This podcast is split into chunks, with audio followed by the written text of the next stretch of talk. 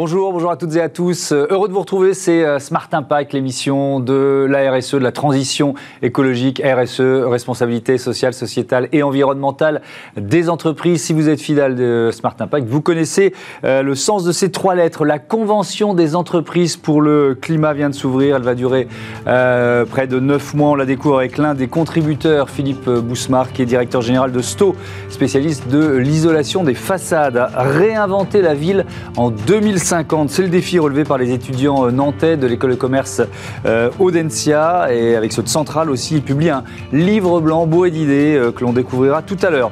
Et puis dans Smart Ideas, la start-up du jour s'appelle Wakae. Elle propose des vêtements de sport en plastique recyclé. Voilà pour les titres. C'est Smart Impact tout de suite.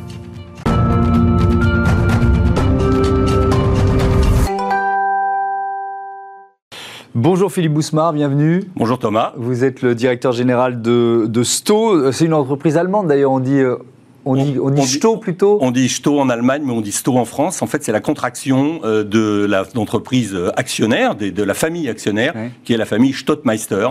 Et donc, euh, eh bien, on dit Sto, en effet, en France, groupe allemand familial. qui, existe depuis 1835. vous êtes venu évidemment pour parler longuement de la Convention des, entreprises pour le climat, mais c'est intéressant de savoir ce, ce que fait votre entreprise. Sto, isolation thermique des façades, ça c'est le métier, on va dire, principal Voilà, c'est notre cœur de métier, mais par contre, nous sommes un leader international aujourd'hui dans les systèmes de revêtement intérieur et extérieur pour les bâtiments et les espaces de vie. Mhm. Mais notre cœur de métier, c'est l'isolation thermique par l'extérieur des bâtiments, euh, où nous sommes leader mondial et également leader sur le marché français. Vous êtes euh, également le président du groupement Murmanteau, ça fait 5 ans je crois. C'est quoi, c'est quoi Murmanteau Alors le groupement du Murmanteau, en fait, c'est le groupement des industriels détenteurs de systèmes d'isolation thermique par l'extérieur. Donc ce sont les systèmes que nous vendons avec tous les accessoires et les composants qui vont rentrer dans la composition de ce système et réaliser des systèmes d'isolation thermique par l'extérieur que nous vendons tous à des hmm. professionnels. Euh, euh, ce qui est intéressant dans, l'existence de ce groupement, c'est la notion d'écosystème. C'est-à-dire que l'idée, c'est d'embarquer vraiment toutes les entreprises du secteur vers cette transition écologique Exactement. C'est euh, dans, je dirais, le groupement du Murmanteau est un, groupement professionnel transversal, donc qui reprend des fabricants d'isolants, des fabricants d'accessoires, des fabricants d'enduits. Hmm. Donc on est totalement transversal. Et moi, moi, par ma participation à la Convention des entreprises pour le climat, où je représente STO, c'est aussi une occasion sur cet écosystème eh mhm. bien, de de, véhiculer le, euh, les, idées, l'ambition de la Convention des entreprises pour le climat. Mm. Alors justement, elle, regroupe 150 dirigeants. Elle, a démarré cette convention il y, a, quelques jours, 9 septembre. Elle doit durer jusqu'au 18 juin 2022, même si euh, les, sessions, on va dire, la dernière session, ce sera au mois euh, d'avril. qui la compose? On dit 150 dirigeants. C'est vraiment toute taille d'entreprise, tout secteur d'activité. Qui la compose? C'est toute l'intelligence, je trouve, de cette initiative privée qui a été lancé par Éric Duverger, qui est un cadre d'une grande entreprise française, mhm. et qui a souhaité réunir 150 dirigeants d'origine très variée, mais de façon à avoir un panel représentatif de la taille des entreprises, des régions françaises mhm. et de leur secteur d'activité. Donc, euh, à titre personnel, euh, euh, je suis dans un groupe dans cette convention des entreprises pour le climat, avec des entreprises qui font de la transformation alimentaire, une autre qui organise des treks dans, les pays du Maghreb, une autre qui est un grand nom des loisirs sur le retail en France, et nous avons tous une problématique, je dirais, autour de la responsabilité sociétale et environnementale de nos mhm. entreprises et surtout de l'impact de nos activités sur la planète, sur le vivant, sur la, sur la biodiversité. Mhm. Euh, il y a une première session qui s'est tenue du 9 au, 11 septembre. Euh, c'est quoi votre, votre premier sentiment là, après, après ces trois jours de lancement? Alors, le thème de cette première session, c'était le constat le constat sur euh, la planète aujourd'hui. On a été préparé. Euh, nous avons eu des MOOC, euh, nous avons pu visionner des films, mhm. et nous avons eu durant ces deux jours, eh bien, différents intervenants, des experts scientifiques tels Valérie Masson-Delmotte du CEA, des économistes tels Aurélie Piette, d'autres sociologues également, qui nous ont permis eh bien, je pense personnellement d'engager une sorte de transition intérieure, de nous rendre compte de façon factuelle, de façon très prégnante, de l'impact des activités de l'homme mhm. sur la planète et sur le vivant. Euh, Valérie euh, Masson-Delmotte, c'est la, la coprésidente du euh, groupe numéro 1 du GIEC. Elle avait aussi ouvert la session de la Convention citoyenne. Et il y a pas mal de, participants de cette Convention citoyenne qui avaient parlé d'une claque écologique. Est-ce que vous iriez jusque-là, c'est-à-dire sur le, le degré de, de, prise de conscience là, que ces quelques jours ont, permis? Tout à fait. Je suis entièrement d'accord avec ça. Vous savez, les chefs d'entreprise, on a besoin aujourd'hui de factuels on a besoin de chiffres. Hmm. On a besoin, euh, euh, non pas euh, uniquement d'idées, mais qu'on nous mette vraiment les, choses en face. Nous lisons des KPI, nous lisons des comptes de résultats. et eh bien là, ce sont des scientifiques qui sont venus nous expliquer ce qui est en train de se passer, qui sont venus nous expliquer sur les 8 millions d'espèces humaines, il y a déjà 1 million d'espèces qui ont disparu. Le fait que sur les minerais, on va, et c'est une étude du CNRS, hmm. on va consommer dans les 30 ans à venir autant de minerais que nous avons consommé dans les 7000 années derrière nous. Hmm. Chef d'entreprise, euh, dans la construction et dans le bâtiment, je ne peux être qu'interpellé par ceci. Donc ça veut dire que, en effet, moi je suis ressorti très, euh, je dirais pas choqué, mais euh, concerné, encore plus concerné qu'avant, hmm. dans mes convictions personnelles et professionnelles, et surtout convaincu qu'aujourd'hui, la transition écologique ne se conjugue plus au futur, mais elle se conjugue au présent. Hmm. Un million d'espèces animales qui ont déjà euh, disparu. La prochaine session est organisée à Lille du 20 au, 22 octobre. Nouveau cap. Alors c'est intéressant parce que ça veut dire que d'ores et déjà, vous, voulez travailler ensemble pour que ces entreprises redéfinissent quoi? Une stratégie, peut-être même un modèle économique? Oui, je pense que c'est exactement ça. Euh, ça va jusque-là Ça va jusque-là.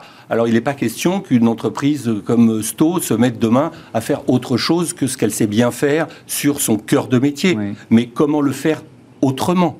Comment concilier le développement économique de notre entreprise et l'impact de nos activités sur la planète. C'est ça qui est intéressant, c'est de voir comment on peut faire et comment on peut faire mieux.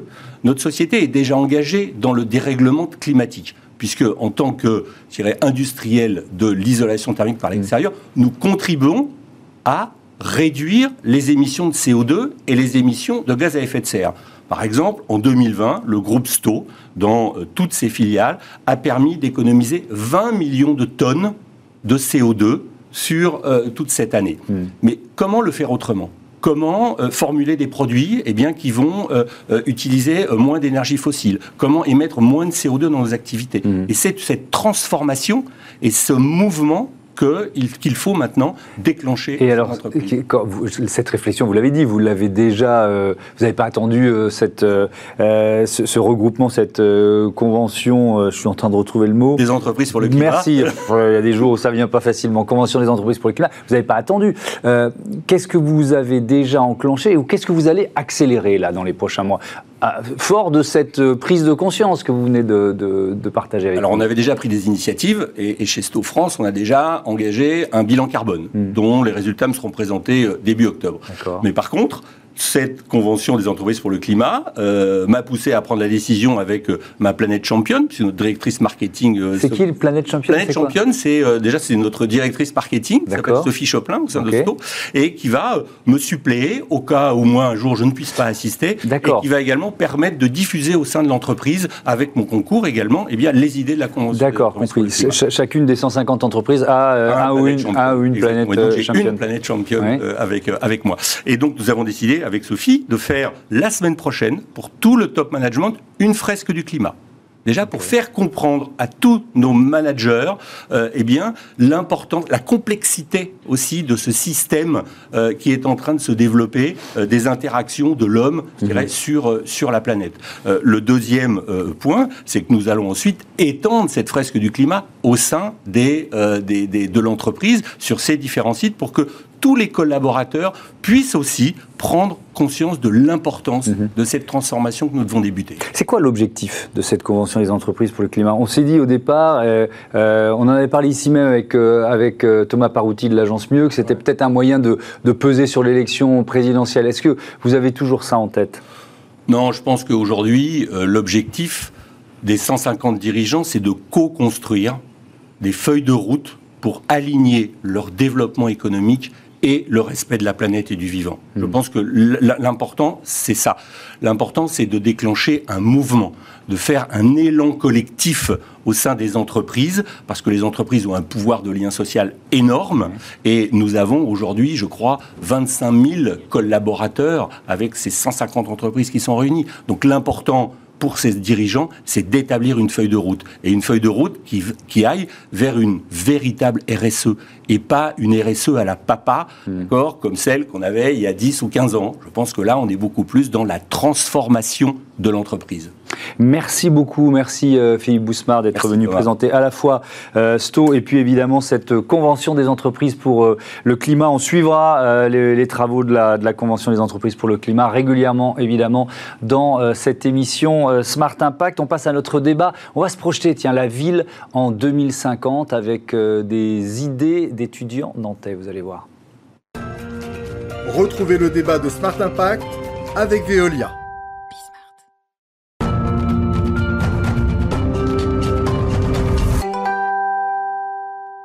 Comment vivre en ville en 2050 Voilà le thème de notre euh, débat. Je vous propose de découvrir tout de suite. Je vous présente mes invités. Joséphine de Gouville, bonjour. Bonjour. Bienvenue, vous êtes diplômée de l'École supérieure de commerce Audencia. Étienne Bourdet, bienvenue, bonjour. Bonjour. Architecte, euh, et vous êtes chef de projet innovant chez Léonard. Léonard, c'est la plateforme de prospective et d'innovation de euh, Vinci. Les étudiants d'Audencia et de Centrale Nantes publient un livre blanc sur la ville en, en 2050. C'est Léonard qui a proposé ce projet. C'est quoi la, genèse Expliquez-moi. Bah, c'est euh, avant tout la, volonté de travailler avec des étudiants, euh, d'échanger avec eux et de percevoir finalement comment ils arrivent à développer de nouveaux outils, de nouveaux processus de création, parce que c'est exactement ce qui nous intéresse au sein de Léonard. Nous, on cherche à accompagner des collaborateurs euh, du groupe Vinci dans les grandes transitions, qu'elles soient environnementales, technologiques, euh, climatique également. Hmm. Et donc vous aviez besoin quoi d'un regard euh, nouveau, peut-être de, il fallait oser, il fallait, il fallait pas se donner de limites. C'était ça un peu la feuille de route? Bah, il y, a un peu de ça quand même. Je pense que c'était voilà associer en fait des professionnels avec des étudiants qui ont un regard euh, hmm. neuf et qui sont pleins d'énergie hmm. et voir ce que ça peut donner. Joséphine de Gouville, comment vous avez travaillé? Donc c'est un travail commun, Audencia, école de commerce et Centrale Nantes, c'est ça? Oui, en fait, la formation, euh, le master spécialisé marketing, design et création, c'est un mmh. master qui est en partenariat euh, avec Centrale Nantes. Donc, on était une promotion de 20 étudiants mmh. répartis en quatre groupes et on a travaillé pendant un an euh, au service, même en collaboration avec Léonard autour de ce sujet. Mmh. On était en quatre sous-groupes. Et on a eu plusieurs phases dans notre travail. On a eu des phases d'interview, des phases de réflexion, de création. On a même fait des maquettes.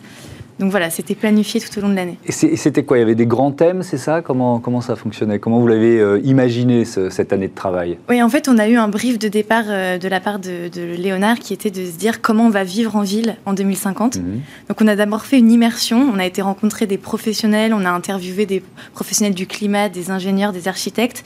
On a fait, des, on a fait un constat qu'il y avait trois grands points euh, qui étaient importants, qui étaient le, le lien social, le confort thermique et euh, l'optimisation des ressources et des espaces. Mhm. Donc à partir de ces trois grands points, on a imaginé euh, euh, quatre, quatre échelles de solutions qu'on présente euh, dans ce livre. et on va rentrer un peu dans le détail. En 2050, plus des deux tiers de la population mondiale euh, vivra en ville. Euh, on, imagine et on prévoit d'avoir 43 métropoles de 10 millions d'habitants. Voilà le défi face auquel on est, auquel on est confronté. en fait, l'idée, c'est de comment faire en sorte que la ville soit aussi une solution, c'est ça, à la transition euh, écologique et au, et, au, réchauffement climatique, parce qu'aujourd'hui, on a plutôt tendance à dire c'est un problème.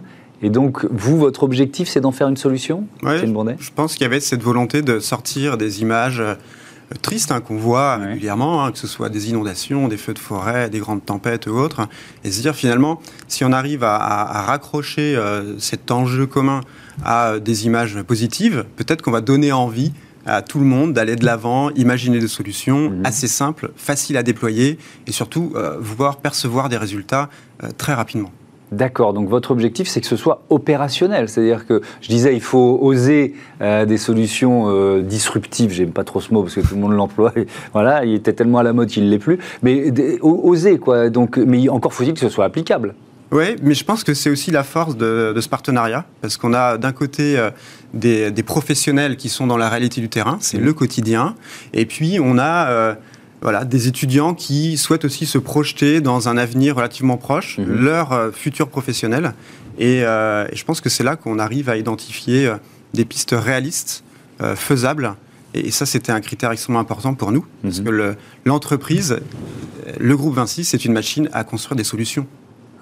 Euh, Joséphine de Gouville, vous avez euh, euh, développé le concept de la ville des saisons. De quoi s'agit-il? Oui, absolument. C'est un peu la métaphore qui nous a guidés toute l'année. Mhm. En fait, on a, ça fait écho à ce que vient de dire Étienne aussi, c'est qu'on voulait imaginer une ville qui soit vivante et qui soit cohérente aussi sur les cycles de la vie. Et dans les cycles de la vie, il y a le cycle des saisons qu'on connaît depuis qu'on est tout petit. Mhm. Et de Mais qu'on oublie parfois quand on vit en ville. On hein. oublie parfois quand mhm. on vit en ville, qui sont, c'est des, des, transitions qui sont assez, qui se font en douceur et on mhm. s'est dit finalement, est-ce qu'on ne peut pas imaginer une ville qui sait s'adapter aussi euh, aux saisons? Euh, Donc c'est cette métaphore, une ville, et aussi qui pousse ses citoyens à, s'adapter. En fait, si la ville a des mécanismes qui sont adaptés au cycle, et eh ben, mhm. les habitants vont aussi se calquer dessus et repartir dans un processus plus naturel et de transition.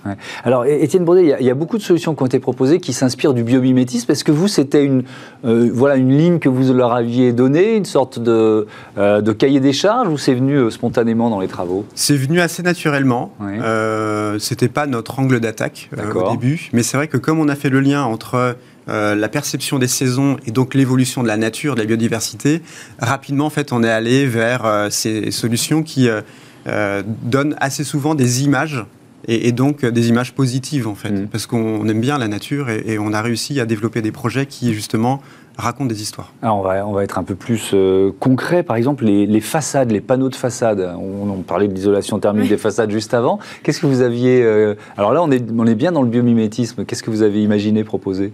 Bah, tout d'abord, ça fait écho justement à cette idée de saison, parce mhm. qu'on a fait le constat que nos bâtiments, ils sont un peu figés et ils évoluent jamais dans l'année, quelles que soient les températures, quel que soit le climat. Donc on, on s'est dit finalement, est-ce qu'on ne peut pas habiller nos bâtiments une sorte de caméléon euh, avec des, panneaux modulables qui changent au gré des températures. Donc avec euh, des températures très chaudes qui deviennent assez courantes, de se mhm. dire bah, on va avoir des façades qui s'éclaircissent, comme les, façades blanches du sud des îles qu'on connaît très bien. Et puis quand le climat est plus, plus froid, on peut avoir des, peintures qui, qui thermochromes qui deviennent plus foncées. Donc des façades vivantes en fait qui s'adaptent. Donc ça c'était une première idée des peintures thermochromes. J'ai vu des biofaçades en micro-algues, j'ai vu des façades végétalisées bioluminescentes. Alors ça ça existe déjà toutes les recherches sur la bioluminescence, ça vous a inspiré?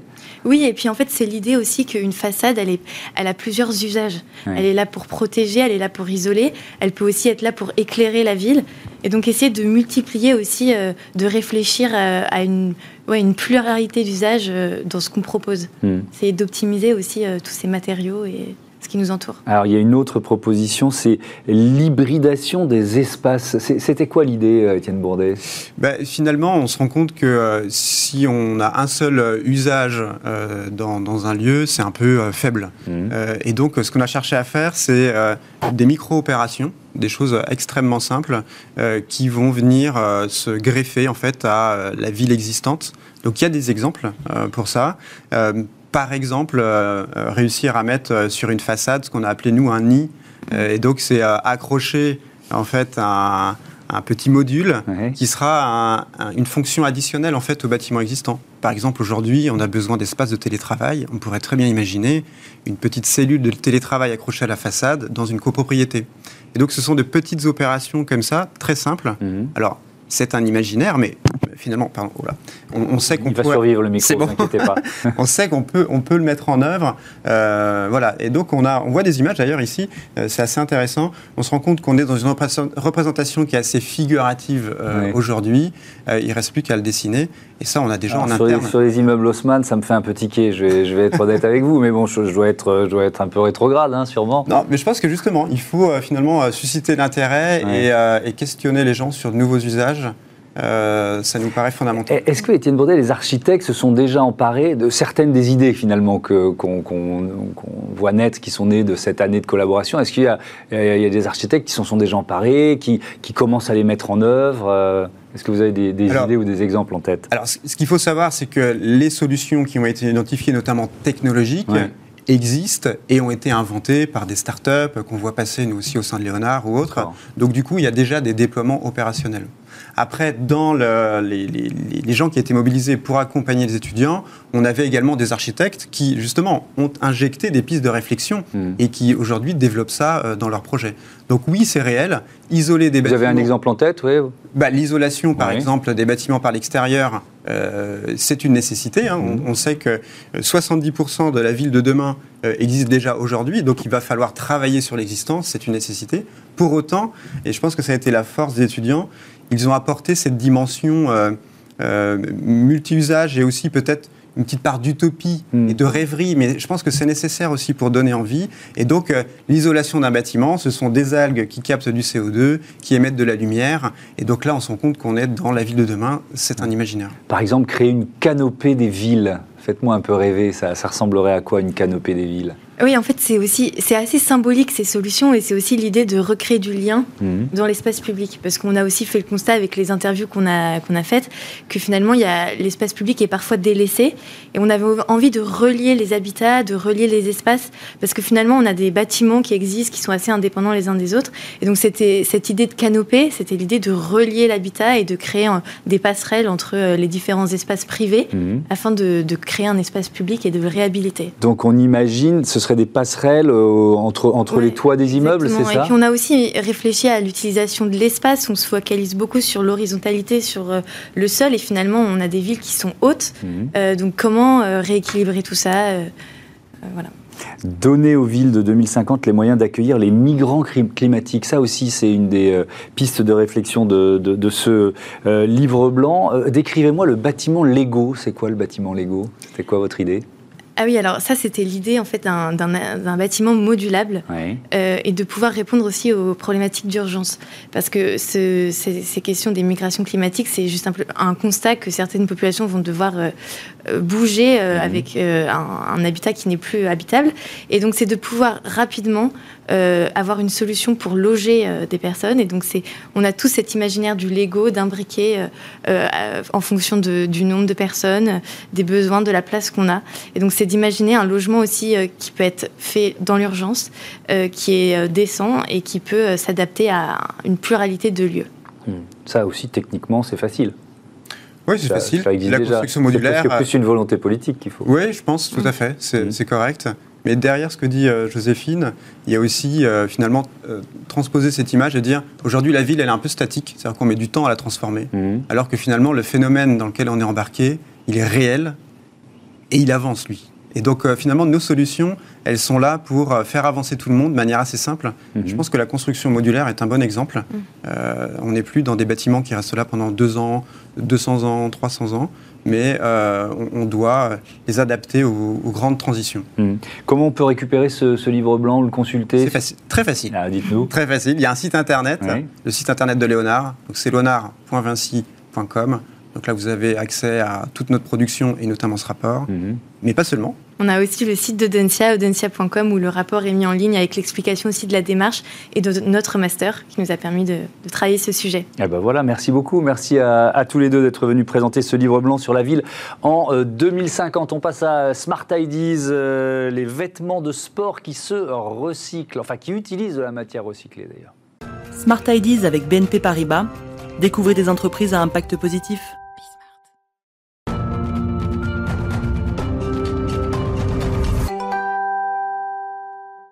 Smart Ideas, une start-up à l'honneur, comme tous les jours. Aujourd'hui, je vous présente Wakae, sa fondatrice Marie Jagric. Bonjour. Bonjour. Ça veut dire quoi, Wakae? Wakae, ça veut dire rester en Swahili. Et le choix du Swahili, c'est un petit clin d'œil au Kilimanjaro, qui est un, un des challenges sportifs que j'avais réalisé là, il y a quelques années, donc ça mm. se prêtait bien aux, vêtements de sport. Parce que effectivement, vous avez décidé de créer une, marque de, vêtements de sport, euh, Wakae, avec quelle idée? Et, d'ailleurs, c'est tout récent, elle date de, quand la création de la marque? Moins d'un an, j'ai lancé en novembre 2020. Euh, oui. Euh, et l'idée, c'était de pouvoir réemployer des, matériaux euh, pour donner une seconde vie à l'existant et construire des vêtements de sport qui aient un, impact écologique le moins important possible. Mmh. Alors, ils sont faits de quoi? Là, on, a, on a un short, on a un short, un t-shirt fait de bouteilles plastiques, ok? Bouteilles plastiques dont une partie a été repêchée en mer, en rivière ou, dans les estuaires. Mmh. et finalement, le rendu est exactement le même que celui qu'on peut avoir à partir d'une matière vierge. C'est du polyester au final. Euh, c'est la, la, matière privilégiée par les sportifs puisque c'est une matière qui sèche vite, donc dans laquelle on peut, euh, on peut facilement faire du sport. Hmm. Comment elle est transformée? Comment vous passez de la bouteille plastique à, euh, voilà, à un fil euh, pour pouvoir euh, créer des vêtements euh, C'est transformé mécaniquement. Donc, on travaille avec des associations ou avec des navigateurs ou même des particuliers qui vont aller ramasser des, déchets sur les plages ou, en mer. Mmh. ensuite, on mélange ces déchets récoltés avec les déchets du tri sélectif. On les trie. On isole tout ce qui est bouteilles plastiques en PET on nettoie, on coupe euh, en pastilles, euh, en petites pastilles de, plastique, mhm. on fait fondre en granulés et à partir de ces granulés de plastique, on fait un fil qui sera donc un fil polyester qu'on utilise, qu'on peut ensuite tisser ou tricoter pour mhm. euh, faire des t-shirts, des shorts, des leggings. Est-ce que finalement la matière première, c'est-à-dire le, plastique que vous allez recycler, est-ce qu'elle est, est, qu'elle est facile à trouver? Vous voyez ce que je veux dire? Parce qu'il y a les filières qui existent, il y a ce que vous dites des associations. Comment vous managez tout ça? Euh, on n'a pas de difficulté à, trouver de la matière. Là où on a un peu plus de difficulté, c'est sur la transformation, parce que la demande, la demande augmente et on est de plus en plus nombreux à vouloir intégrer du plastique recyclé dans nos, dans nos créations. Euh, la matière, il y en a encore, il y en aura encore pour longtemps. Euh, la, difficulté, c'est plus dans la transformation, en effet. Donc ça veut dire qu'il faudrait accélérer le développement de, de, cette filière, si je vous entends bien. Moi, typiquement, je travaille, initialement, j'aurais aimé travailler avec des fabricants français mhm. et les, les fabricants que j'ai trouvés pour transformer justement le plastique en fil, je les ai trouvés plutôt en Espagne. D'accord, parce que euh, les fabricants français, ils étaient, euh, ils avaient trop de demandes, quoi. À l'époque, ils ne pouvaient plus ouvrir le carnet, le carnet de commandes. C'est ça, j'en connaissais, j'en connaissais pas. Bien, bien compris. Euh, c'est quoi votre objectif Parce que là, pour pour cette première collection, on va dire, comment vous avez fait? Il y a eu du financement participatif, c'est ça? Comment comment vous avez démarré? C'est ça. Bah, mon objectif, c'est de m'assurer que les vêtements qu'on développe vont trouver leur clientèle et qu'on développe pas juste pour se faire plaisir. Donc, on a vraiment travaillé en co création avec toute une communauté de sportifs et notamment des coureurs, parce qu'on a particulièrement développé pour la course à pied, mhm. pour développer euh, des tenues qui leur conviennent et qui répondent à leurs objectifs euh, aussi de performance, donc voilà, qui soient bien adaptés en termes de coupe et en termes de, détails techniques. Mhm. Et on a aussi euh, fait appel à cette communauté pour financer notre première production en lançant des précommandes avant, avant de nous lancer réellement. Vous avez pu démarrer avec combien de précommandes? Alors on a eu pratiquement 400 tenues précommandes on avait mhm. un objectif de 200, donc on était ravis de, pouvoir exploser cet objectif. Et alors, à 3 ans, vous imaginez quoi? Alors, on imagine donner une seconde vie à un maximum de bouteilles plastiques.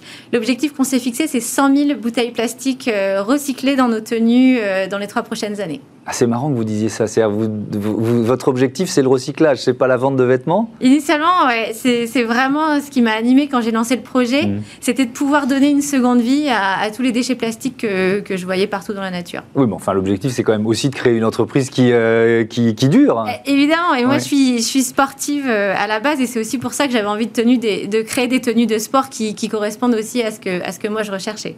Merci beaucoup. Merci euh, Marie Jagric. Bon vent à euh, Wakae. Voilà, c'est la fin de, cette émission. Un autre Smart Impact dès demain sur euh, les antennes de Bismart que, que vous retrouvez évidemment sur les box et d'autres canaux, notamment sur bismart.fr. Salut.